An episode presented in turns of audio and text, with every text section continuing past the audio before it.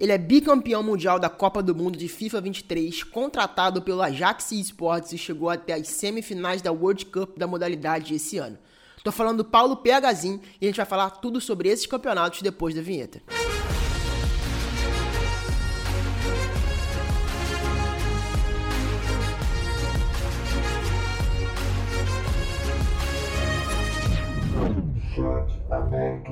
Fala pessoal, ligado aqui nos canais da ESPN Brasil. Estamos de volta com mais uma live, dessa vez para falar tudo sobre FIFA 23. Semana passada a gente bateu um papo com a Nicole Cherry Guns, CEO da Black Dragons, e hoje estamos aqui com o bicampeão da Nations Cup de FIFA, PHzinho. Fala PHzinho, como é que você tá?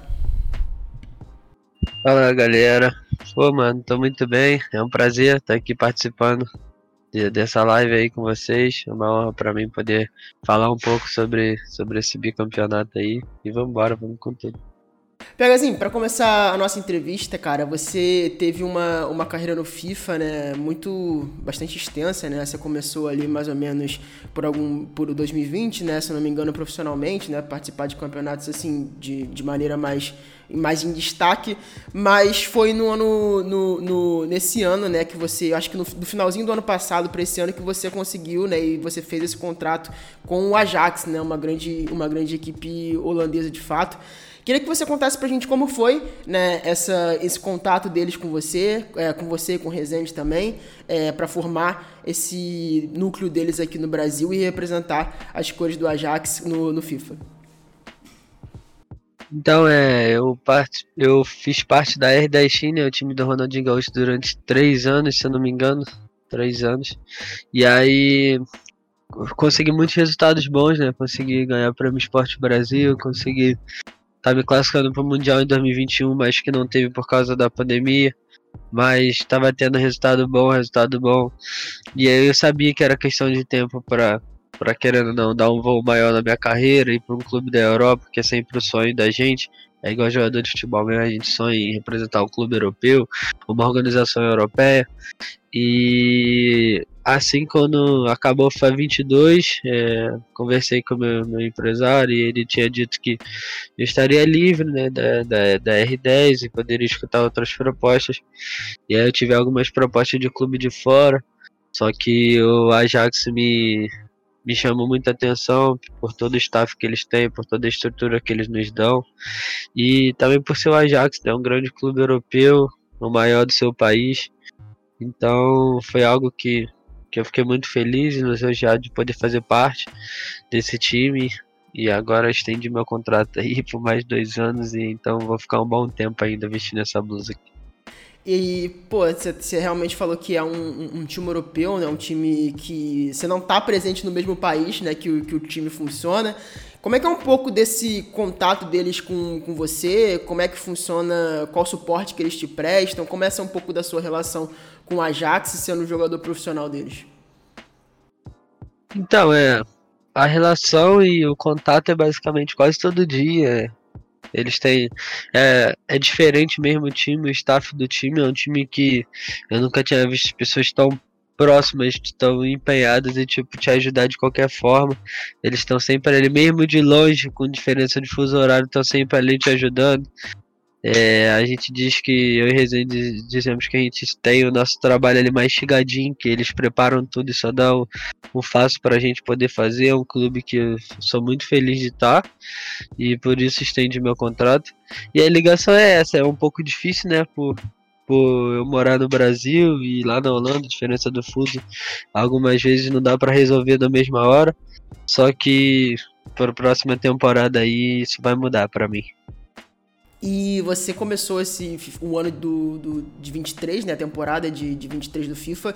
É, praticamente ali no começo com o campeonato. Você teve qualificatórios né, da, da, da, Global Series, qualificatórios da, da, própria, da própria Nations, mas o grande primeiro campeonato que você disputou em 2023 foi a Libertadores, né, que você conquistou o vice-campeonato ali na, no, na final e é um assunto que a gente vai entrar mais na frente também, mas você perdeu é, essa final no, nos, nos pênaltis, né? Como é que foi um pouco dessa, dessa trajetória, desse primeiro grande campeonato, né? Que foi disputado ali em Buenos Aires também, né? De maneira offline, como foi um pouco dessa experiência, desse primeiro, assim, grande campeonato em LAN, é, defendendo o Ajax e, na, e o primeiro da temporada de 2023? Cara, é a Libertadores para quem compete na América do Sul sempre é o maior sonho, sempre é o maior objetivo vencer. É, comigo não é diferente. É, eu sou obcecado em vencer todos os torneios que eu vou jogar. Para mim não existe na minha cabeça eu perder. E aí Libertadores é mais especial ainda. É, tem três edições de Libertadores, né? Na primeira eu joguei, cheguei na final, fui vice nos pênaltis também. Na segunda eu ganhei, fui, foi a primeira presencial, que foi no Paraguai, eu fui campeão. E aí, 2023 agora, desse ano, mais uma vez eu cheguei na final e aí perdi nos pênaltis mais uma vez. Confesso que a, que a derrota doeu bastante, foi uma derrota bem dolorida ali, difícil de, de, de digerir, né? Porque eu já vinha de. Eu já vinha de dois, de dois vices na temporada, se não me engano. É, dois vices seguidos. Eu cheguei, eu tinha chegado em todas as finais de campeonato da América do Sul. Primeiro qualify, se eu não me engano, na segunda eu cheguei. Acho que não sei se eu perdi. Acho que o segundo eu perdi na semifinal. Ou eu cheguei na final também. Eu acho que eu cheguei na final. Acho que eu perdi o primeiro na final, o segundo eu perdi na final, e logo em seguida eu já tava na final da Libertadores também. Fui jogar presencial, cheguei na final.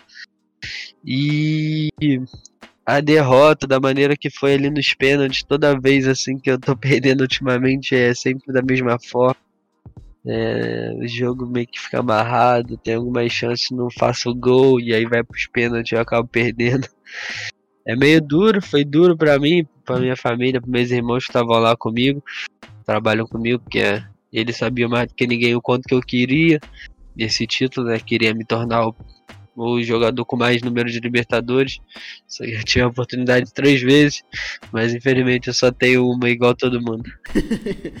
Cara, e pra falar um pouco sobre o FIFA 23, né? Esse foi a Libertadores foi o primeiro grande campeonato que você disputou no FIFA 23, fato, mas falando um pouquinho mais do jogo e um pouco menos sobre competição, é, a gente vê muitos jogadores profissionais de FIFA, né, sejam brasileiros ou internacionais, que têm desempenhos diferentes baseado na edição, né? Porque a gente sabe que cada edição do jogo é uma coisa, cada edição do jogo tem um meta, é, e você conseguiu se adaptar muito bem ao FIFA 23. O que, que você acha que você tem no seu estilo de jogo que você conseguiu esse destaque tão grande é, no FIFA 23 como, como um todo, assim, como jogo, né, de fato? Cara, eu acho que a gente já sabe, né, que todo ano vai mudar, não adianta, vai ser diferente. Mas a, a base é basicamente a mesma, muda algumas coisas, mas a base continua quase a, quase a mesma coisa.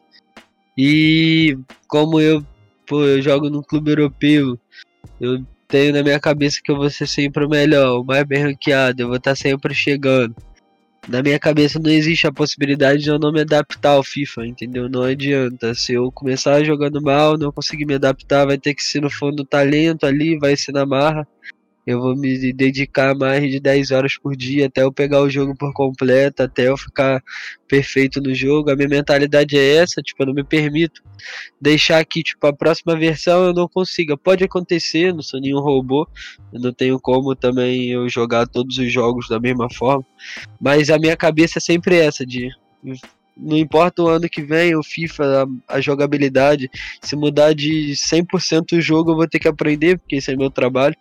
E eu, gosto disso, sou apaixonado por fazer isso. E é mais apaixonado que competir, eu sou apaixonado por vencer. Então, quando tem essa mentalidade na minha cabeça, não importa a versão, não importa os dribles que vai funcionar, eu tenho que estar tá na frente de todo mundo, eu tenho que me adaptar o mais rápido possível.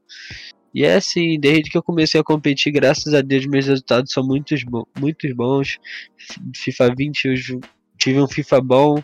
FIFA 21 foi a mudança de chave, tive um FIFA muito bom. FIFA 22 também. E FIFA 23 acho que foi o melhor ano da minha vida. Não tendo nenhum título, mas sozinho, né? Individual. Mas foi um ano assim que também que foi incrível para mim. E eu acho que a, a questão é disso, é você se dedicar, não importa o quanto mude, você tem que estar preparado. E um pouco sobre, já entrando agora, voltando para o assunto do, dos campeonatos, né? Você, depois da Libertadores, passou por de uma série de qualificatórios para ir para os três, pros três grandes campeonatos que você é, jogou agora na, na, na, Arábia Saudita. Antes da gente entrar de fato nos três campeonatos que você disputou, e você foi o único brasileiro a disputar os três, os três grandes campeonatos é, na, na Arábia Saudita, como é que foi esse processo de, de qualificatório? Como foi esse processo de ter jogado a Global Series, né, que foi o campeonato que te classificou para a World Cup? É, me conta um pouquinho foi, como foi esses, esses qualificatórios, tanto os em dupla, né, que você qualificou para os campeonatos em dupla, tanto para a World Cup. Ah, começando um pouco do, do E-Clubs, né? É, a gente fez uma dupla ali. A gente era a maior rivalidade do Brasil, eu e ele. A gente fez alguns jogos muito pegados no, nos outros anos contra. E aí esse ano a gente se juntou. Eu tive a oportunidade de escolher um jogador ali brasileiro e um que eu e tipo que ele é da mesma agência de empresário que cuida da carreira que a minha. Então eles falaram que meio que era algo que eles queriam juntar a gente e como a gente fez parte da seleção no ano passado e a gente teve a oportunidade de jogar junto, eu gostei dos nossos treinos e tal, acho que a gente se completou e aí eu escolhi ele para jogar e a gente fez uma dupla muito boa esse ano. E aí começou, só que a gente, por ter tido um time novo, o Ajax ter começado, a gente começou a jogar a terceira divisão do E-Clubs. A gente não podia perder, se, tipo, a gente tinha que só ganhar, se perdesse dois jogos, a gente já tava fora, o nosso ano de dupla já do E-Club já iria acabar. E a gente saberia que seria um ano difícil, que a gente teria que se empenhar muito, né, para chegar nos campeonatos, porque tem muitas duplas boas. E foi o que a gente fez, né? A gente conseguiu classificar para a segunda, da segunda a gente foi para primeira. Nossa primeira semana na primeira divisão a gente foi campeão. E aí a gente já garantiu nossa vaga nos playoffs, entre os quatro melhores times para dar vaga pro, pro E-Clubs. E em seguida a gente pega e consegue essa vaga. É, fomos campeão dos playoffs de dupla. É, a gente treinou bastante. O Ajax foi muito importante nesse processo pra gente. Que a gente foi. Como só tinham quatro times, quando você classifica só quatro times pro playoffs de clubes, basicamente tem quatro times e ainda tem com quem você treinar. E o Ajax foi muito importante porque compraram passagem pra gente, a gente foi pra Europa e a gente treinou contra as duplas da Europa.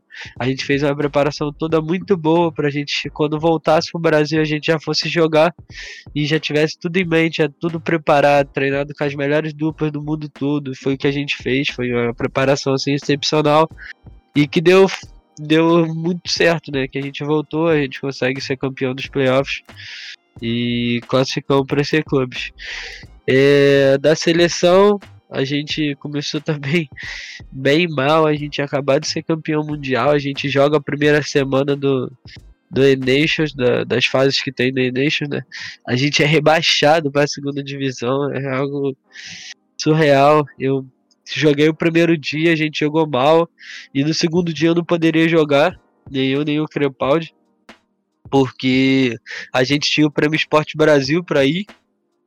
E aí a gente não ia poder jogar, e aí o Resende e o Clean jogaram, eles também não conseguiram ter resultados bons, e a gente caiu de divisão. E aí a nossa vida complicou um pouco mais, né? Aí a gente saberia também que teria um ano mais difícil e que a gente não poderia deixar isso assim, que a gente é atual campeão do mundo para nem classificado, talvez nem jogar um playoff seria muito muito ruim, né? Porque a gente sabia, sabia que a gente era era a grande potência do mundo. E aí a gente consegue classificar para a primeira divisão de novo, jogamos main stage, classificamos playoff. E no playoff de novo a gente pega. A gente fez uma campanha incrível nos playoffs. Primeiro dia, segundo dia, somamos mais que 25 pontos. Ficamos em primeiro disparado. E aí garantimos nossa vaga depois, jogando contra o Venezuela. E aí a gente joga a final dos playoffs contra a Argentina, que no ano passado a gente tinha perdido a final, que é a Copa América, né? A gente tinha perdido para eles. E aí esse ano eu falei, a gente tá classificado pro Mundial, mas eu não quero perder isso aqui não, não podem ganhar da gente de novo não. E agora esses caras, senão eles vão ficar falando, né? Porque eles são amigos, mas pega no pé, né? Fala que a gente, ah, nós somos seus pais, não sei o que, tem que respeitar. Falei, aqui a gente não vai perder, galera. Vamos aí que a gente precisa ganhar. E a gente ganhou 4 a 0 fizemos um jogo muito bom. E a gente já tinha ele meio que encaminhado esse ano. Eu acho que os quatro jogadores que estavam ali de nível altíssimo, eu, Rezende, o Paulo Neto e Young, qualquer um dos quatro ali que fácil pro Gabigol, que é nosso técnico, é olhar, fechar os olhos e apontar para um e ele vai estar tá bem servido. E aí a gente é campeão também do playoff, classifica pro de, de seleção. E o meu sozinho, como é, meus qualifies foram todos muito bons, né? O meu pior resultado foi quarta de final. É, eu fui muito constante essa temporada, isso me deixou muito feliz. Mas ainda assim me bati um pouco na tecla, porque eu sou viciado em vencer e eu não ter ganho um título, está mexendo com a minha cabeça. Eu tive que fazer trabalho com psicólogo para para alinhar, porque querendo ou não, minha cabeça tava fugindo. Eu, tipo, tava muito afoito em ganhar um título e eu tinha que saber que isso era um processo e ia acontecer. Por mais que meu ano tava muito bom, eu terminei em primeiro do ranking por muitos pontos na frente do segundo, pela constância, mas mesmo assim sem ganhar título. E quando não ganha título, para mim é algo que eu não admito, eu tenho que ganhar título. E aí, só que eu consigo me classificar também para playoffs. E o playoff do ano passado foi, acho que foi a derrota mais doída da minha vida, que também ano passado eu fui primeiro do ranking. Cheguei lá no campeonato, tinha um banner com os cinco melhores jogadores favoritos do mundo, e um deles era eu. Então eu cheguei com muita moral e eu fui o único desses cinco que não classificou no Mundial. É, aí foi muito doído para mim também sofri bastante, porque em 2021 eu tinha classificado para o Mundial, mas por causa da pandemia não pude ir, não teve. Em 2022 eu sou o primeiro da América do Sul, chego no playoff, não jogo bem e não classifico. E aí eu sofri bastante com isso, que eu sabia que eu merecia estar naquele campeonato. Só que eu também sabia que a minha hora ia chegar. E esse ano é mais uma chance, né? Mais uma oportunidade. E aí mais uma vez o Ajax fazendo a diferença. É, eu podendo ir para Holanda cinco dias antes de, de viajar para Londres e treinando contra todos os europeus, isso é muito diferente, eles jogam de um jeito diferente, então nada que eu visse ali nos playoffs iria me, como se diz, me, me surpreender, porque eu já tinha me preparado da melhor forma possível na Holanda, fiz um bootcamp de cinco dias, jogando muito, muito, muito, muito, acordando cedo, indo dormir tarde, treinando muito, me preparando, e aí eu consigo classificar para o Mundial, que era o grande sonho, e entra ali na, acho que foram só seis ou cinco jogadores no mundo que conseguiram é, classificar para os três mundiais. Foi algo que fiquei muito feliz. E é isso, vamos aí falar dos mundiais? Vamos, vamos, vamos. Entrando nesse assunto do mundial, porque a caminhada foi longa, né? Como você mesmo falou, né? A caminhada para chegar até lá realmente são muitos qualificatórios, né? Que você teve que jogar ao redor do ano, e era isso que eu queria saber, e você me respondeu mar maravilhosamente bem. Começando, né? A gente. Os três campeonatos foram realizados no mesmo lugar, né? Foram realizados em Riad, na Arábia Saudita, para quem não tá acompanhando e não sabe. Igual no ano passado. No ano passado os três também foram realizados, só que em Copenhague. É... Se eu não me engano, foi em Copenhague, né? Mas enfim. É, exatamente, né? Então, assim, o primeiro campeonato que você jogou foi a Club World, a Club World Cup, né? Que é o campeonato de duplas por clubes, né? E você teve. Como é que foi essa ansiedade na, da, da estreia, né? Vocês estavam num, num campeonato muito grande, né? Muito, muito do estilo Arábia Saudita mesmo, né? Vários esportes rolando no mesmo lugar. A Gamers 8, né? Foi um, é um, foi um festival gigante, né? Ainda tá acontecendo ainda, começou, ainda não acabou. Mas vocês jogaram contra muitas duplas, né? Vocês fizeram uma fase de grupos um, ali contra equipes importantes né, do, do, do, FIFA e conseguiram né, se classificar para os playoffs, né? Vocês só ficaram atrás da Rebels ali, eles ficaram na segunda colocação. Então, como é que foi um pouquinho dessa fase de grupos, um pouquinho dessa ambientação? Vocês também caíram no mesmo time que a outra equipe brasileira, né, que era a SPQR. Como foi um pouquinho dessa fase de grupos, tendo jogado também contra o próprio campeão, né? Sim, sim. É, eu, como eu disse, a gente estava bem preparado já para para esse campeonato. A gente estava muito confiante porque a gente via e a gente via os jogos dos outros times, a gente treinava contra os outros times, a gente via que a gente tinha um nível muito bom, que a gente poderia facilmente ser campeão. Só que a gente, até por isso a gente teve algumas discussões ali em treino, porque aí fica muito cobrando um do outro, a gente querendo tá perfeito, sem errar, não podia perder, a gente estava porque a gente sabia do nosso potencial e a gente sabia que a gente poderia ganhar, né?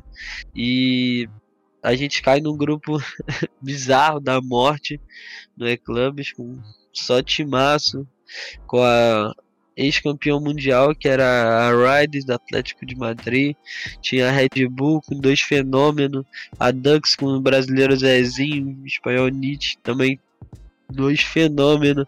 SPQR, os moleques são muito bons. E um time africano que ninguém dava nada por eles. Eles avançaram no grupo, deram trabalho, eliminou a atual campeão mundial, que era a Riders, a ex-campeão mundial no caso. Né? E é, a gente sabia que a gente poderia beliscar esse título, a gente queria muito, a gente se preparou muito. A gente começa o primeiro dia muito ruim, muito ruim. É, eu digo que eu não, não consigo entender o porquê, mas todo meu primeiro dia em dupla, assim, campeonato mundial é sempre ruim. Parece que não nada dá certo, parece que a gente, a gente joga bem, a gente faz as coisas que tem que fazer, só que não dá certo, e a gente não soma muito ponto, e a gente sempre vai pro segundo dia precisando remontar ali. E no E-Clubs foi isso, a gente treinava muito bem, a gente tava muito confiante, a gente ganha o primeiro jogo da SPQR, segundo jogo a gente pega a Red Bull, toma 2 a 0 rápido, e aí depois a gente pega no segundo tempo, faz 2 a 2 e faltando 5 minutos a gente tinha que. A gente, eu cruzo uma bola, eles não estavam nem marcando. O jogo o cara conseguiu tirar de cabeça sem estar selecionado, era um gol ali que a gente é viral. E aí essas coisas que eu falo que no primeiro dia não dá para entender o porquê. E aí a gente não teve um primeiro dia tão bom, que a gente logo em seguida a gente perde pro time africano. E aí a gente empata com a Riders e perde pro time da Ducks, do Zezinho. E a gente, se eu não me engano, a gente fez cinco pontos no primeiro dia. E aí a gente tinha que. A gente sabia que isso não era nosso nível, né? Que a gente não, a gente não podia ficar com esse número de pontos, que a gente sabia que a gente poderia mais. E o segundo dia mudou tudo, né? A gente pegou, ganhamos o primeiro jogo de novo da SPQR, o segundo, o segundo jogo ganhamos da Red Bull de 1 a 0 terceiro jogo ganhamos também do time da África. E o quarto jogo a gente empata contra a Riders, mas a gente já estava garantido no mata-mata, em segundo lugar. E o último a gente perde para Ducks. E a gente avança pro mata-mata, né? E a gente, oitava de finais, foi. Não sei se você chegou a ver, mas foi a maior loucura que, que eu já vi na minha, na minha vida. Eu ia te perguntar exatamente sobre isso. Porque, assim, cara, aquele jogo foi um jogo, assim. Quem tava assistindo aqui, eu pelo menos, foi, pô, uma, uma série, assim, loucura. E mais uma vez o pênalti, né, cara? Eu tava assistindo na hora e, assim, foi, foi impressionante mesmo a, a, a trajetória que você tem com o pênalti, independente de ser individual ou dupla, né? E eu, eu ainda não sei, eu, eu muito mais odeio pênalti do que eu gosto muito mais, mas tem algumas vitórias importantes nos pênaltis, só que não nem se compara com as derrotas que eu tenho no pênalti, é muito dolorido. E aí. E aí a gente faz um jogo contra a Footwheels, que é um time também muito conhecido, que foi vice-campeão, né? A gente joga contra eles, abre 2 a 0 Aí eles não conseguia fazer nada. E eu já pensei ali naquela hora, ah, a gente vai golear aqui. A gente tá jogando muito, vamos golear. E aí eles conseguem mudar o jeito de jogar, conseguem achar dois gols, aí fica um jogo muito feio, truncado, que ninguém ataca o outro. E aí, aos 45 do segundo jogo, consigo dar uma bola, a gente faz o gol 3 a 2 eu falo, ah, agora esse jogo tá feio aqui, a gente não vai tomar gol. Vamos vamos segurar isso aqui, vamos passar. E aí eu acho que eu acredito que tipo tudo é para ser quando é para ser e tem dias tipo, que não é para ser, tem coisas que acontecem que depois você pensa e fala, por que aconteceu isso? Aí eu só consigo entender, porque não era para ser, não, não, não adianta. É, a gente toma logo um gol em seguida que eu me confundi com a, com a seta, eu pensei que eu tava com um jogador e eu tava com outro. E aí o Rezende estava marcando com esse jogador que eu pensei que eu, eu que estava controlando. E aí eu saio correndo com o zagueiro assim em linha reta, meio que abre um espaço na zaga. E aí eles conseguem fazer o gol de empate e eu já fico, pô, culpa é minha e tal, porque eu fiz isso. É, aí já fiquei um pouco assim. E aí o jogo fica muito ruim, ninguém faz nada e vai pros pênaltis. E aí o pênalti é uma loucura que eu nunca, que eu nunca vi na vida. Acho que, se eu não me engano, acho que foram 32 pênaltis no total. Eu acho que. Acho que não tá nem contabilizando aqui no site direito, mas acho que foi alguma coisa do tipo. Acho que foi 12 a 11, né? Acho que foi alguma coisa do tipo. 32 pênaltis no total, foi surreal. Foi, passou todo mundo, o goleiro bateu, aí voltou o time todo, bateu, alternada, e um perdia, o outro perdia. Eu salvei. Eu salvei quatro pênaltis, três ou quatro pênaltis, que era só eles fazerem e acabar, eu salvei. A gente bateu. Ao, ao, total foram 32 pênaltis e a gente não teve chance de bater e acabar em nenhuma. A gente só tinha oportunidade de, tipo, tem que pegar e depois fazer. E aí a gente não pegava, e aí a gente perdia e pegava de volta, e aí ficou uma loucura. A gente abriu 2 a 0 na, na, na série dos cinco primeiros pênaltis. E aí eu, né, o rei dos pênaltis, vai lá, perde os pênaltis tudo que eu cobro. Parece que quando eu vou bater pênalti, o adversário já sabe, já fica uma seta no, em cima do meu jogador. Não é possível. E falando um pouco sobre essa questão do, do modo de jogar com dupla, né? Antes de falar da Nations rapidinho. É, como é que são, cara? Você falou em relação, quando você estava falando da sua resposta, você falou sobre a questão de às vezes estar tá com o jogador errado, às vezes a sincronia não funcionar muito bem para além do jogo, né? Quais são as maiores dificuldades, assim, dentro de jogo, obviamente, e também fora de jogo, de ter que estar tá lidando com alguém que, uma dupla, né? Ter que fazer sincronia, ter que montar tática junto. Quais são uma, uma, as grandes dificuldades, assim, desse, de jogar esse modo de dupla que muita gente não está acostumado, né? A ver esse, esse competitivo não, e, e focar mais no individual, mas conta com um, um pouco dessa dificuldade. Cara, eu acho que é, é muito muito complexo, né? Tem muitas coisas que, que em dupla que você tem que aprender, você tem que aprender que você não é, você não manda, tem uma outra pessoa ali, você tem que entender a personalidade do seu parceiro. É, eu e Rezende tem, somos duas pessoas com a personalidade muito, muito forte. Então, às vezes, a gente, é, a gente foi muito parceiro a temporada toda, um falava, o outro escutava. Só que tem momentos que, como ter personalidade forte, às vezes discutíamos que, ah, não tá certo, não concordo. E faz parte, só que você tem que entender que ele é uma outra pessoa. Você pensa de um jeito, ele pensa de outro. Você tem que confiar muito na, no seu parceiro. Isso é, é o principal. O Rezende falava, ó, bota tal formação aí, vamos jogar em tal, e mesmo achando que talvez não, eu colocava e vice-versa. Só que eu acho que um dos fatores, inclusive, para a gente ter perdido foi que o Rezende pede pra gente trocar ali a formação e tudo mais, que não tava dando certo. E eu junto com o técnico a gente achou que era certo na hora. E achamos que a gente ia se expor muito e a gente acabou o jogo amarrado e perdendo nos pênaltis. Então, são situações, são decisões que você toma ali e em dupla é muito mais difícil porque a pessoa tem uma opinião, você tem outra, e aí você tem que ver qual que você vai confiar. Talvez eu tenha uma opinião e o Rezende não quer seguir a minha eu quero seguir a dele. E aí como faz?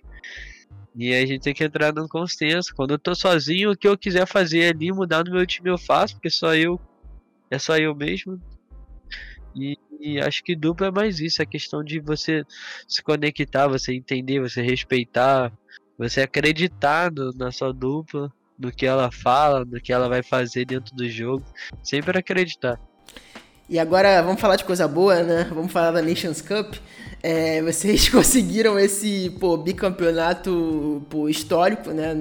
Ninguém tinha conseguido até então esse bicampeonato. Você e Rezende, né? Novamente reeditando a dupla. É, acho que uma das poucas duplas que estavam repetidas da, da, da, da, da, da, disputa de clubes, né? Se não me engano, uma das poucas ou a única que, que repetiu de. Eu não lembro de uma. Eu tô tentando lembrar aqui, mas eu não lembro. Acho que não... acho que a gente era a única, talvez. Talvez. Não, não, não. A África do Sul. O time que a gente tava no nosso grupo da África do Sul, o time da África do Sul era os mesmos. Era mesmo, tá certo. E aí, cara, vocês passaram por um grupo interessante, né? Adversários fortes ali no caminho, né? Um grupo bem disputado, né? De novo, né? Igual você, igual você tinha falado anteriormente, vocês não começaram muito bem, mas conseguiram, né? Subir na tabela e chegar até a primeira colocação nos outros dias. E passaram por uma, uma fase assim, começo, né, de fase de playoffs bem, bem tranquilo também, até ali as quartas, até as semifinais, na verdade, né? Conta um pouco como, como foi esse campeonato como um todo, né, de seleções e vocês estavam, se sentiam mais preparados para esse campeonato depois de ter passado pela, pela Club World Cup? É difícil falar, né, mas quando a gente perde ali no E-Clubs, eu falo com o Rezende que não tinha acabado pra gente ainda, a gente não podia encerrar meio que encerrar ou meio que deixar esse FIFA do nosso da nossa jornada de dupla sem um grande título, sem um grande performance em um mundial. E eu falei que na seleção, como era já era meio que pré-definido, né, não tem titular nem reserva, mas quem mais jogava assim, quem tava mais um time tipo a dupla meio que pronta para jogar era eu e o Rezende. E porra, pra gente já ter esse entrosamento de clube, já treinar sempre. E aí eu falei para ele que a gente tinha mais uma oportunidade, que a gente que eu sabia que a gente era a melhor dupla do mundo, com todo respeito, que a gente não podia ficar só com uma, uma derrota nas oitavas de final e deixar nosso nosso lema ali assim. E na seleção eu acho que o Gabigol é muito importante pra gente, né? Pra quem não sabe, é o nosso técnico da seleção ele é muito importante porque ele conhece muito a gente, principalmente me conhece muito. Ele sabe como me deixar à vontade dentro do jogo, como me passar confiança.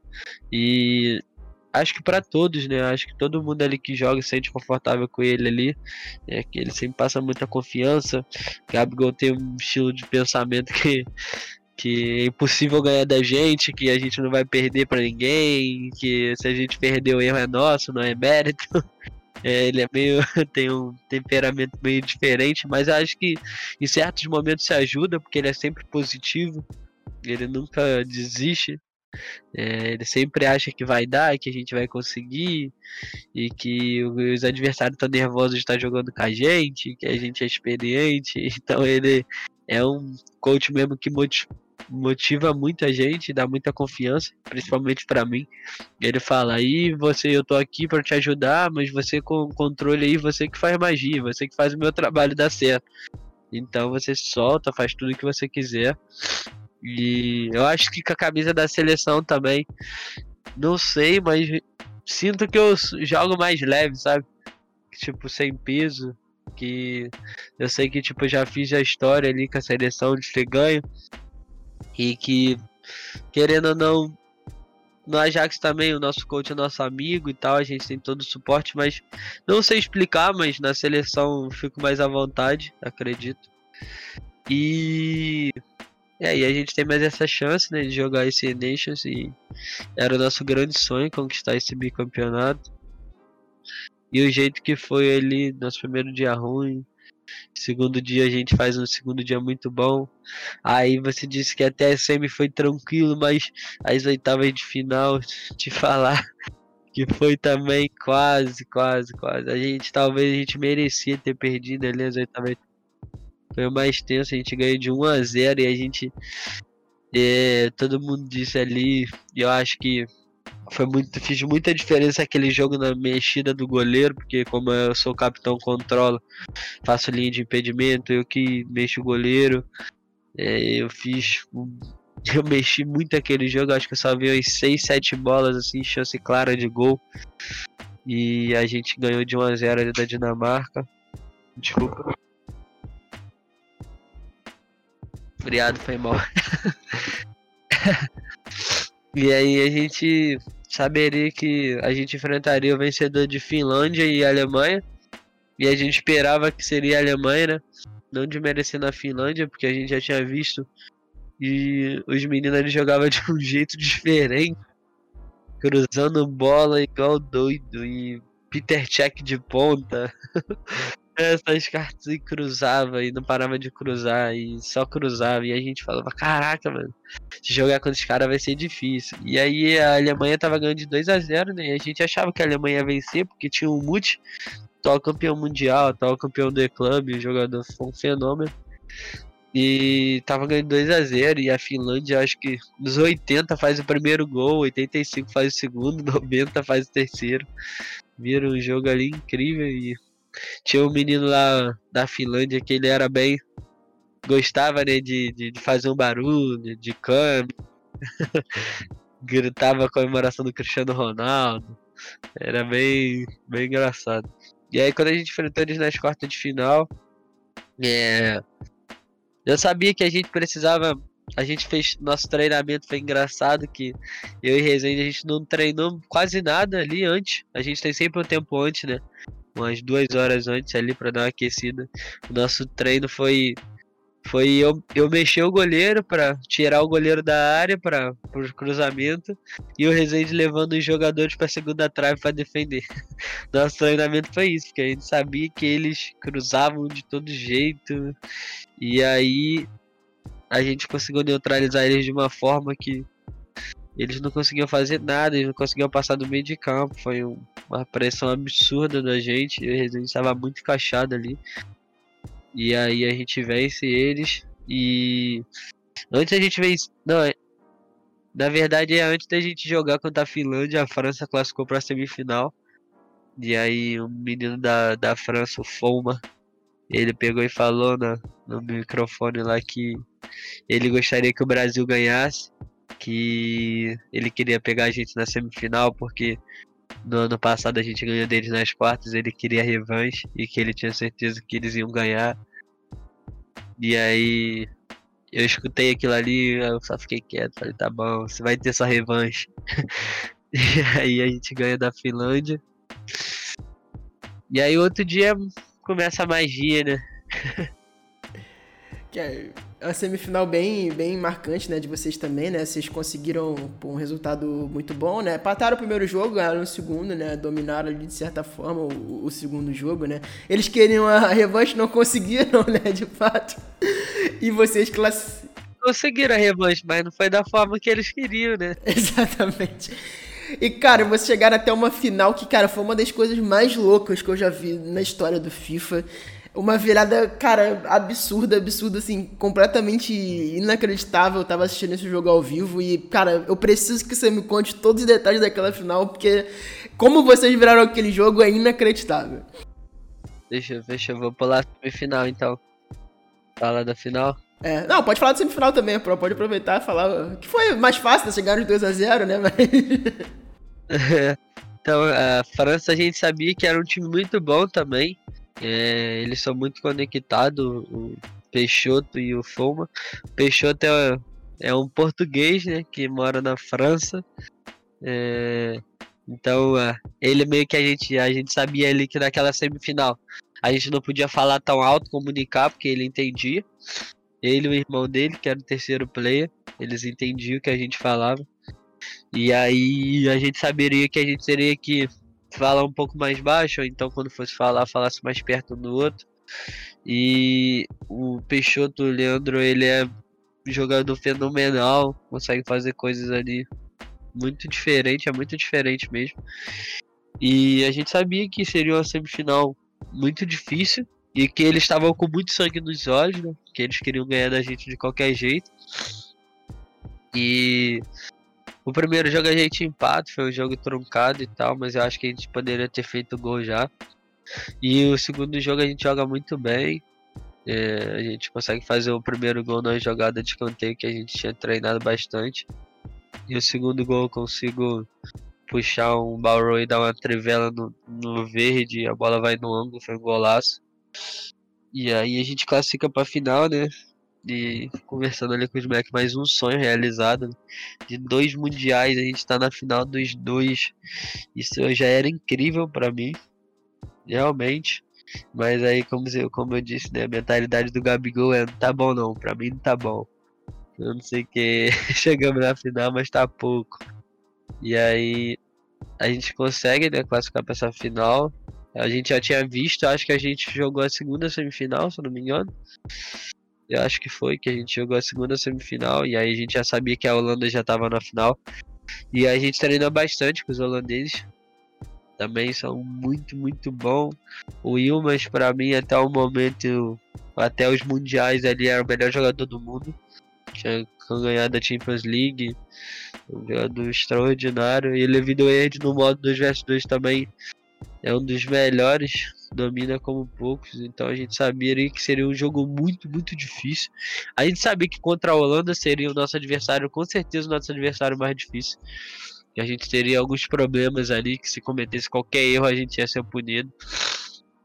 E aí, eu e Rezende, né, mais uma vez, vamos jogar a final, mais uma oportunidade. Falei para ele, a gente tem mais uma oportunidade aqui de fazer história. E aí a gente Começa o primeiro jogo, um jogo truncado, mas eles melhores na partida, a gente não consegue fazer muita coisa. E aí o Rezende pega a bola com o goleiro e toca no pé do, do atacante deles. E, e ele toca pro lado, chuta, toma, a gente toma o um gol. E ali na hora o Rezende já pede desculpa. E aí eu falei para ele, para ele, para ele ficar tranquilo, que não ia mudar nada, que a gente ia ganhar, para não deixar isso mexer com a cabeça dele. E aí ele continua, ele jogando melhor que a gente, jogando bem melhor que a gente. A gente toma mais um gol e perde a primeira partida. E confesso que naquele momento ali eu falei assim, é, se as coisas não mudar aqui, vai ser difícil, porque eles estão muito dominantes. Fizeram um primeiro jogo muito melhor que a gente. Tem que ser realista, né? E o Gabigol pega e fala segundo jogo, o Paulo Neto vai jogar, fala pro Rezende.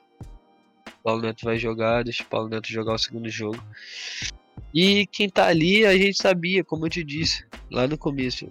Eu tinha quatro jogadores, o Young também que não podia ir, porque só podiam três.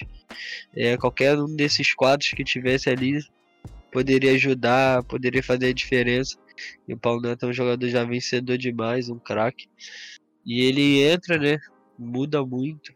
Consegue com a calma absurda é, me ajudar ali, a gente se ajudando, a gente jogando bem.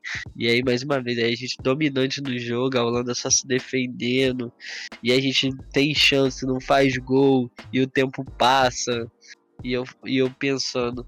Eu confesso que teve dois momentos ali, 60 e pouco, eu acho que já tava na minha cabeça assim eu já tava pensando.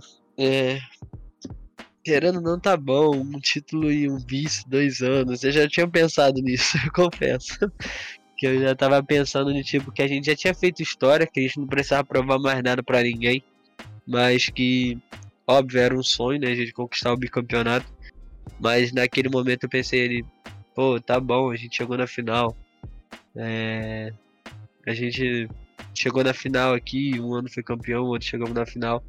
Só que tinha alguma coisa dentro de mim que falava assim, não, não vai acabar isso assim. Não pode acabar isso assim. Pelo menos um apavoro, um empate eles vão tomar. E aí. E eu sabia que se a gente empatasse o jogo, a gente ia ganhar. Eu tinha certeza disso. Eu, tinha, eu só não tinha certeza que a gente ia empatar. Mas eu tinha certeza que se a gente empatasse, a gente ia vencer. E aí é, a gente sofre um pênalti, o Paulo Neto bate, perde o pênalti. E aí fala, meu Deus do céu, teve chance de diminuir, agora perdemos o pênalti. Mas eu já falo, olha, tá bom, tá bom, a gente vai achar um gol, vambora, vambora, vambora. Tá bom, eu sofro um pênalti, outro pênalti. Aí Paulo Neto de novo que vai bater.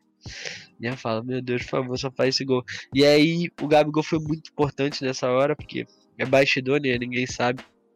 Mas quando logo quando o Paulo Neto quando eu sofri o segundo pênalti, o Paulo Neto ia bater, o Gabigol veio correndo assim falando no ouvido do Paulo Neto, não bate no meio. Bate em qualquer canto, mas não bate no meio. E aí o Paulo Neto bate reto, ele troca o canto, ele bateu cruzado primeiro, segundo ele bate reto. E aí a gente faz o gol e o goleiro dos caras ficou no meio.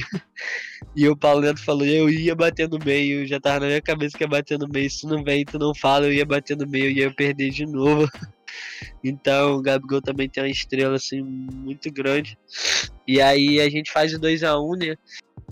e eu vejo o tempo passando ali, mas eu aí eu já comecei a acreditar, porque eu, eu conseguia ver no semblante um pouco deles que eles estavam muito nervosos e que a gente estava muito bem, que eles no tipo, por mais que eles tentavam manter a calma, ficar com a bola, rodar o jogo, a gente marcava em cima, retomava a bola, eu falava, o momento do jogo é todo nosso. E a gente precisa achar o gol do empate, que se achar o gol do empate, a gente vai ser campeão. E aí o gol do empate, faço uma jogada na ponta, levo, dou um passo pro meio e mais uma vez, como aconteceu ano passado, que eu chutei, a bola desviou e depois sobrou pro Cristiano Ronaldo, voltou para mim mesmo. Eu pego, dou um chapéu e faço o gol lá no ano passado, o gol do título. É esse gol contra a Holanda de empate. Eu toco a bola com o Pogba na ponta, a bola cai no Neymar. Eu toquei para mim mesmo, eu, eu que toquei e eu que chutei. Então foi algo assim surreal que é impossível descrever como acontece isso, sabe? Eu acho que eu tenho tatuagem também, eu acho que também eu sou predestinado para esses momentos. Porque não tem lógica nenhuma você tocar, se você jogar FIFA aí em dupla, você vai tocar 200 vezes pro, pro, pro, para alguém do seu time vai trocar a seta pro seu companheiro que tá jogando em dupla, é assim. E aí eu toquei para mim mesmo, faço gol e aí eu já festejo muito, eu saio do stand ali, comemoro, grito, vou longe gritando, como se fosse o gol do título. E o Rezende, o Gabigol, o Paulo Neto falando: "Calma, calma, calma". E aí eu volto, eu falo assim: "Não, calma não, vambora, vambora, não para, não para". Só que tipo, o que eu já tinha na cabeça, empatamos aqui a gente ganhou. Eu, eu tinha certeza disso. Empatamos a gente ganhou. Porque eles não vão ter cabeça e, tipo, eu já sabia que se a gente empatasse, a gente ia ganhar. E por isso que eu festejo tanto. Eu saio correndo, vou lá e comemoro e volto. E os moleques pedindo pra ter calma. E eu sou capitão. Eu tinha que acalmar todo mundo. Eu falando, não, vambora, vambora, que aqui a gente já ganhou. Vamos, vamos pra cima, a gente vai fazer o gol, não sei o que. E eu muito confiante, muito confiante. Já chego, já volto, concentração. E aí a prorrogação é, o jogo truncado, mas mesmo assim a gente dominando. Eu via que eles não conseguiam fazer o que eles estavam fazendo antes, sabe? Estavam presos, eles não, tipo, não tinha, eles estavam com medo de arriscar. E quando você tem medo de arriscar ali no FIFA, às vezes você é punido por isso. E eu conseguia perceber que eles estavam com medo, que eles não faziam as coisas. E aí eu falei, vambora, vambora, vambora. O momento é nosso, a gente vai achar o gol. E aí o gol da virada. é, Pô, é fantástico, acho que acho, com certeza é um dos gols mais bonitos que eu já fiz no FIFA. É, por se, pelo peso também do gol. Foi, foi difícil de acreditar ali na hora. E um fato curioso aí eu vou revelar. Que muita gente me perguntou. e aí eu não tive oportunidade de responder todo mundo. Vou, vou falar um pouco sobre essa jogada. Eu pedalo, levo pra ponta e quando eu trago pro meio, eu toco a bola eu toco a bola, só que aí o boneco demora, ele não toca. E aí, quando ele não toca, não sei o que deu na minha cabeça, que eu falei assim, ah, o comando não foi, eu vou dar um quadrado de X. Porque eu tinha medo de ele tocar para um, tipo, para trás, ou tocar pro cara errado, porque eu já tinha feito o comando. E aí eu pego e dou um quadrado de X, tipo, pra, pra ponta ali, e aí os dois zagueiros passam, um bate no outro foi um come, tipo, que foi tipo uma caneta. Eu acho que foi caneta, não lembro, mas eu acho que passou no meio das pernas. E aí eu. E quando, tipo, mais uma vez, eu dou o come, só que pra mim não iria passar aquilo ali. Foi na hora, foi. Foi tipo. Meu instinto, assim, pegou na minha cabeça de dar um quadrado de X, eu dei. Só que eu pensava que não ia passar. E aí quando, tipo, só vi assim que passou. E que tá meio que frente a frente com o goleiro. E eu chuto e aí faço gol, e aí mais uma vez eu não consigo nem ter reação de tipo gritar, comemorar. Só consigo ter reação, caraca, olha o gol que eu fiz. Tal, tipo, caraca, viramos o jogo. E aí eu sabia ali quando a gente virou também era muito difícil da gente da gente tomar um gol, porque a gente tava muito bem, muito bem na marcação. E foi uma loucura, né? Os últimos quatro minutos ali que eu eu vou com o Neymar na ponta para segurar o jogo. E aí também acho que foi a melhor. Acho que um dos melhores gols da minha carreira foi o gol da, do título. E um dos meus melhores. É, como se diz? Um dos meus melhores movimentos com o jogador controlando o boneco foi no final daquele jogo. É, 116, faltando 4 minutos, eu levo a, bo a bola pra bandeirinha e fico até o jogo acabar com a bola no pé. Vinha dois zagueiros, passava no meio de dois, e vinha três zagueiros, passava no meio dos três. E aí ele saía com o goleiro desesperado, eu com a bola na ponta, passava de novo no meio dos dois, pedalava, ia pra ponta. E nisso tudo a gente joga sem fone, né? Aí tava tinha bastante gente lá assistindo e eu só escutava a plateia, uau, uau. E eu falava assim, caraca, tipo, passando no meio de um, passando no meio de outro, e eu falando, cara, se eu perder essa bola aqui. Mas eu sabia que, tipo, quando a gente, eu tenho a chance de correr pra, pra lateral, o Paulo Neto tá com o atacante sozinho, eu poderia tocar a bola ali e ele fazer o gol. Só que no FIFA a gente, como já é experiente, a gente já sabe que a gente não pode dar só, é, não pode dar sorte, né? Pô, pô azar. E aí eu falei assim, não vou pegar, não vou tocar essa bola. Aí ele chuta, o goleiro defende, contra-ataque, ele faz o gol. Aí o Paulo Neto toca, toca, toca. Eu falei, não vou tocar, vou segurar, vou segurar. E eu levo pra ponta e consigo segurar. E aí quando eu vou vendo só o cronômetrozinho, eu vou driblando e olhando pro cronômetro em cima da tela e tá passando. E deu um minuto de acréscimo, já tá 40 segundos. E eu, caraca, tá acabando, tá acabando. E aí consigo, quando eu vejo que vai acabar, chutar a bola para fora. E ali é um momento difícil de, de descrever. É, na verdade, é impossível descrever aquela sensação ali. A lá Denilson, né? Esse finalzinho, né? Cara, e, e, assim, realmente é, é, um título que acho que com certeza vai ficar marcado na, na, história de vocês três, né? Como jogador, né? Tanto o Paulo Neto ter entrado nesse último jogo também, né? Que foi uma substituição, assim, que eu acho que ninguém esperava, né? Porque você jogou o campeonato inteiro com o Rezende e de fato essa alteração pode ter pego de surpresa, né? Os caras da Holanda e, enfim, mudou o estilo de jogo de vocês também, de fato, né? Mas para dar uma acelerada, já que a gente já tá aqui com, com, com o tempo curto, é, fala um, um pouquinho como foi sobre a, a World Cup, né? Você chegou até a semifinal, você também jogou jogos absurdos, ganhou nos pênaltis, que é importante também, ganhou no pênalti uma vez para chegar na semifinal. uma vez tinha que entrar, né? Mas novamente, com os pênaltis de novo, você foi eliminado na, na, na, semi, né? Conta pra gente um pouco como foi essa World Cup, World Cup e chegou até as semifinais da competição. Sim, sim. É, antes dos campeonatos, quando saiu os três, os três grupos dos três mundiais, eu falei: a FIFA não é minha amiga, ela tá querendo me acabar comigo mesmo, tá querendo me tirar dos campeonatos, que não é possível. Os três grupos da morte, o grupo do um contra um ali foi algo surreal. Acredito que foi o maior grupo da história de todos os FIFAs.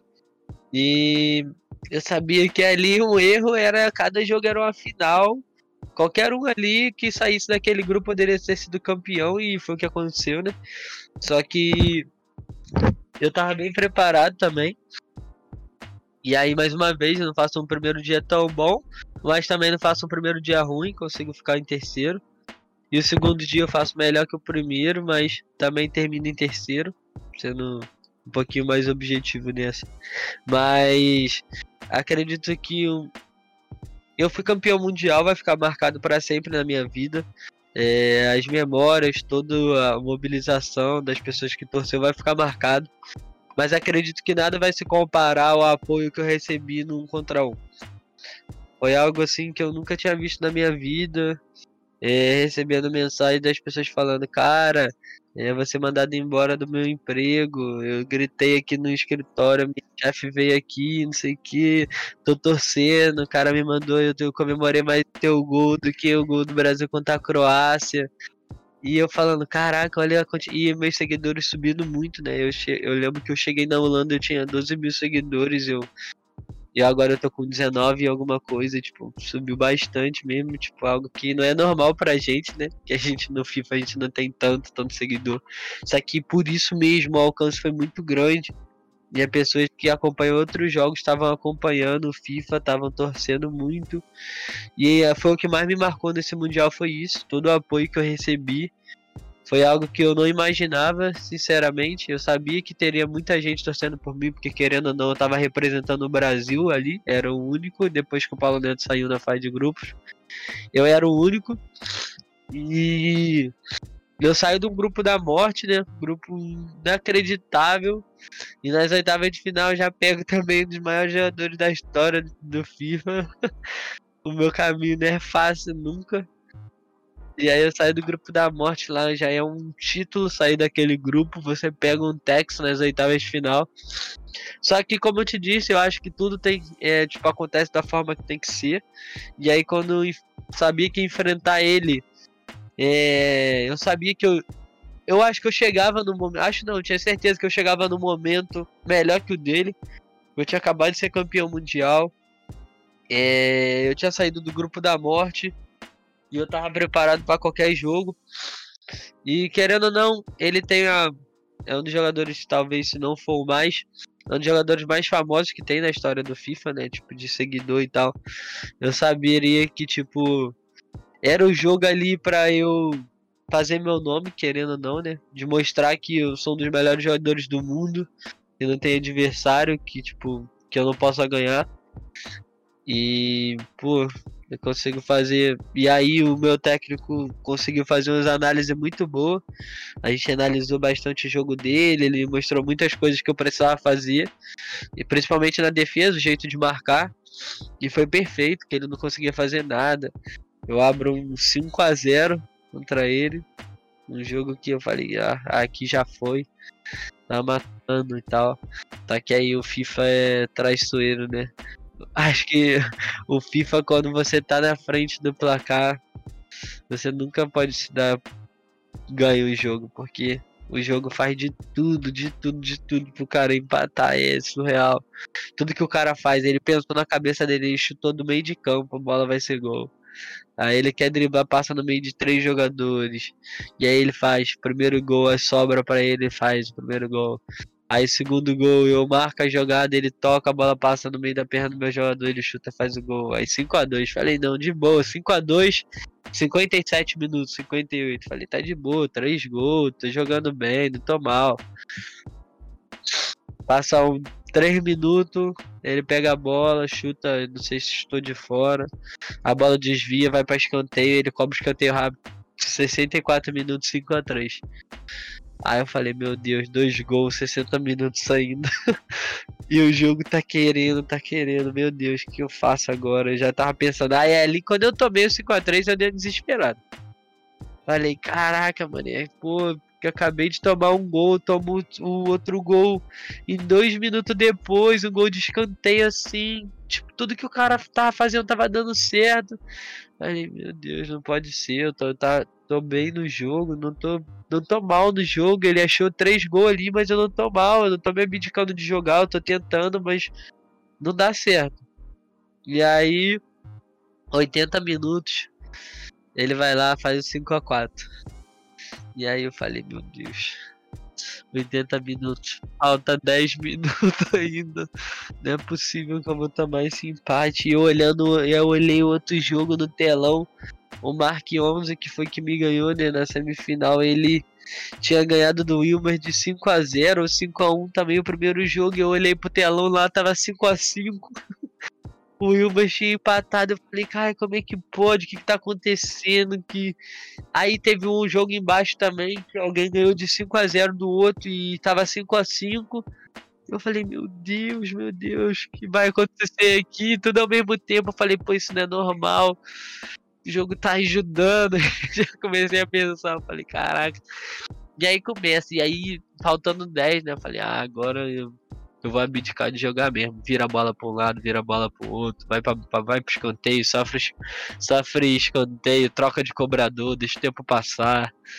E aí foi, finalzinho, eu falo, meu Deus, o tempo não passa.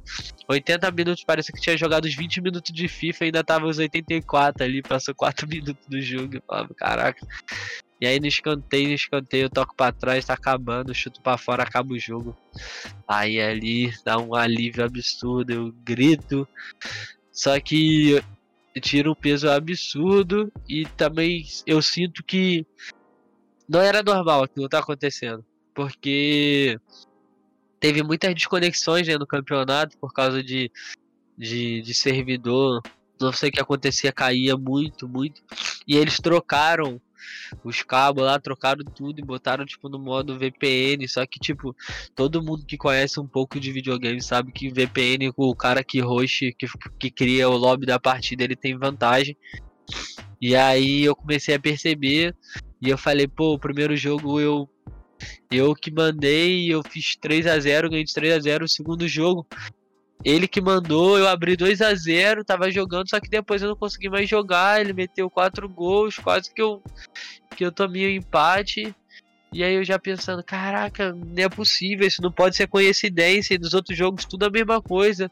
O cara que mandava o convite na volta foi o que conseguiu as remontadas, né? Ou pelo menos empatar.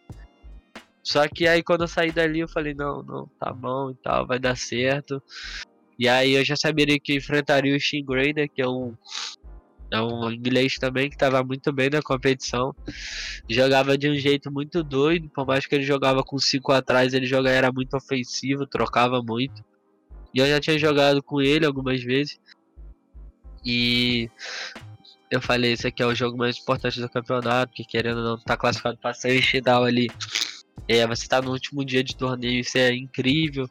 E nenhum brasileiro tinha conseguido isso até então, né? Porque o Paulo Neto perdeu nas quartas de final no ano passado, só que não chegou na semi. E aí o jogo contra o Stingray foi um jogo doido também, que, cara, eu amassando, foi um amasso surreal meu e eu não fazia gol. E ele ganhando o jogo e eu não conseguia fazer gol. E eu falava, meu Deus, como não é possível que eu não vou fazer gol? Toda hora dentro da área, driblava um, dois, sozinho, chutava, o goleiro defendia, estava para fora. Time de no verde, bola na trave. Eu falava, meu Deus, não vai sair o gol. E aí aos 86 eu vou empate, vai pra prorrogação. Eu acho que eu tomo um gol ainda na prorrogação. E aí depois eu empato de novo. E aí, mais uma vez, né? Disputa de pênalti. Aí eu falei, não é possível. E pior que eu tava. Eu tinha treinado na, naquele tempo que eu tava na Holanda antes dos campeonatos sozinho, eu tinha treinado pênalti, eu tinha ganho todas as disputas de pênalti. Então eu tava, tava bem, até então sozinho eu tava bem na disputa de pênalti. é, tinha treinado ali, eu tinha conseguido ler basicamente o que os caras faziam quando perdiam um pênalti. Normalmente eles batiam no mesmo lugar que perdia. Eu tava. Primeiro pênalti eu sempre ficava no meio. Aí eu tinha algumas coisas já pré-definidas. E aí disputa de pênalti. Aí disputa de pênalti, tal, 5, isso aqui vai para as alternadas. E aí vai para as alternadas. Aí ele faz, eu faço. Cara, é muito ruim, porque eu fui, o, eu fui o segundo. Não, eu fui o primeiro a cobrar. É menos mal, eu acho. É o primeiro fazia, ele tinha que fazer, aí ele fazia. Aí depois eu fiz. E aí eu defendi. Eu, tipo, a primeira eu fiquei no meio, da primeira das alternadas ele bateu no canto. Aí eu pensei comigo, vou ficar no meio de novo, porque ele vai pensar que agora eu vou pular. E aí foi o que aconteceu. Fiquei no meio, defendi, aí foi aquela loucura lá, aquela gritaria, aquela festa toda. Que eu sabia que seria algo muito importante, né? Chegar na semifinal. E aí foi muito importante para mim. E aí quando eu vi quem eu ia enfrentar na semifinal, era um jogador muito bom, característica parecida com a minha, atacava muito. Seria um jogo que todo mundo colocou que seria de muitos gols. Só que não foi, né, um jogo de muitos gols. A semifinal acredito que também foi a mesma coisa contra o Stingray, acho que eu joguei muito melhor ali, principalmente no segundo jogo. Foi uma pressão absurda minha, eu não conseguia fazer gol. E aí eu consigo fazer gol também já perto do fim. Vai pra prorrogação, toma o gol. E aí só daí eu foi uma pressão absurda, eu não conseguia fazer gol. E ele sabe indicando de jogar, segurando. E aí eu tinha. Aí ele não conseguia, tinha. Tipo, teve umas cinco bolas que ele não conseguia sair da zaga. Que ele tentava tocar um passo para frente, já roubava a bola, a pressão tava muito bem, tava muito encaixada a minha pressão. E aí eu consigo fazer o gol 118. Aí tá bom. Aí só que tipo, aquele jogo já era pra tá, já era pra ter ganho o jogo há muito tempo. Porque eu tava muito melhor. Foi quem, quem assistiu sabe ali. Aquele segundo jogo foi um. Acho que se eu não me engano foi 12, 11 chutes a 2 ou 3. Se eu não me engano, eu tava muito melhor no jogo. E aí vai pros pênaltis, né? E aí dessa vez, os pênaltis nunca comigo pode terminar com o final feliz. eu acho que é proibido, assim, disputa de pênaltis e eu terminar com o final feliz. E aí doeu bastante.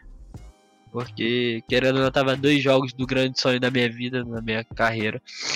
É o grande sonho ganhar esse título. Mas como eu disse, eu tenho certeza que um dia eu ainda vou ganhar. E eu acho que esse dia não tá longe, porque acho que cada dia que passa, cada ano que passa, eu consigo estar mais bem preparado psicologicamente, mentalmente, jogabilidade. Só que foi muito duro, né? Porque eu sabia que ele era um jogador muito bom, muito bom. Só que no estilo de jogo de atacar, assim, eu consigo. Acredito que eu me garanto contra qualquer um de trocação. E só que acredito que ele viu que na trocação não estava dando. E aí foi que ele começou a amarrar, mudar o jeito de jogar. E aí ele conseguiu me vencer nos pênaltis. E eu, e eu já e aquele foi a segunda semifinal, né? A primeira semifinal já tinha ido, o Bachori já tinha ganho do Obrum. Mesma coisa, o Bruno fez um jogo muito melhor que o Bachori, merecia ter ido pra final e perdeu. E aí o Bachori tava no meu grupo, passou em quarto no meu grupo, em último. E ele. O primeiro dia empatei com ele, o segundo dia eu ganhei de 2 a 0 mas era pra ter sido tipo, mais, eu joguei muito. E eu sabia que o Bachori é um estilo de jogo que tipo, dá certo comigo, pra mim. Porque ele troca, ele é um jogador que tipo ataca mesmo, deixa espaço, e aí é o jogo que eu gosto. E eu tava muito confiante que se eu passasse eu tinha chance real, real de título. E eu acho que todo mundo ali que assistiu o campeonato inteiro sabia da, dos estilos de jogos de cada um, saberia que eu tinha grande chance. E aí doeu bastante, mas faz parte do jogo, né? e é um fato curioso, que é muito triste, é que depois de ter perdido a semifinal, coração partido, chorando, é muito mal. Ainda sou sorteado para fazer exame doping, acredita? Doping. Fazem doping no FIFA todo dia. E eu fiz em dois campeonatos, fiz no E-Clubs e no 1 contra 1. Eu fiquei perguntando por que eu? Aí eu falei, aí, aí eu perdi a linha, comecei a brigar o cara da FIFA, falei, como é que pode? Você quer que eu faça dobra? Eu acabei de perder, não tem nem mais campeonato para jogar, você vai me desclassificar do que? Se tiver alguma substância legal, tô triste aqui, tô chorando, só quero ficar em paz, aí eu tenho que beber água lá para depois conseguir fazer. Pô, não, não quero fazer. Eu falei, cara, não, a gente é obrigado, é igual jogador de futebol, mesmo que perca, tem que fazer. Eu falei, meu Deus. Mas foi Ô, Pegazinho, pra gente finalizar aí, que a gente já tá passando do nosso horário combinado, dá uma. Não, não, tá ótimo, vai ter que falar mesmo, tem que falar mesmo, só pra não te atrapalhar. Uma pergunta final, só pra gente finalizar aqui a nossa, a nossa entrevista. Pro... Fala um pouquinho com, com, com os seus fãs e dá um, um, um, um resumo do que eles vão ver do PHzinho ano que vem, do que você está preparando pro ano que vem e pro próximo FIFA também, que vai ser bem diferente, né? Fechou. Então, galera, é, primeiramente, né? É, como eu falei, é, todo o apoio que eu recebi ali no Mundial 1 contra 1 foi algo que eu jamais imaginei. Na verdade, eu imaginei nos meus melhores sonhos, né? Que o Brasil meio que uma parte, né? Pudesse parar ali para acompanhar e torcer. E para mim foi algo incrível. E o que eu posso prometer para vocês é que, como eu disse nas minhas redes sociais, eu vou, ainda vou ser campeão mundial, vou trazer esse título ainda para o Brasil, tenho certeza disso. E eu espero que seja no próximo ano, mas que eu posso prometer para vocês que no próximo ano não vai mudar nada. Eu vou continuar sendo o PHzinho que vai estar tá chegando vai estar tá, continuar performando, isso eu posso garantir. Que eu não consigo me permitir não estar tá entre os melhores, não estar tá chegando, isso vai acontecer e eu prometo que ainda vou levar a bandeira do Brasil lá pro topo. É isso, pessoal. Muito obrigado para quem acompanhou a gente até aqui. Se você perdeu alguma parte desse papo, o vídeo completo vai estar no YouTube, quanto na, tanto quanto nas plataformas de podcast, Spotify, Apple Podcasts, como chat aberto com PHzinho. Então vocês podem acompanhar por lá e escutar esse papo por completo. Muito obrigado, até a próxima. Tchau, tchau.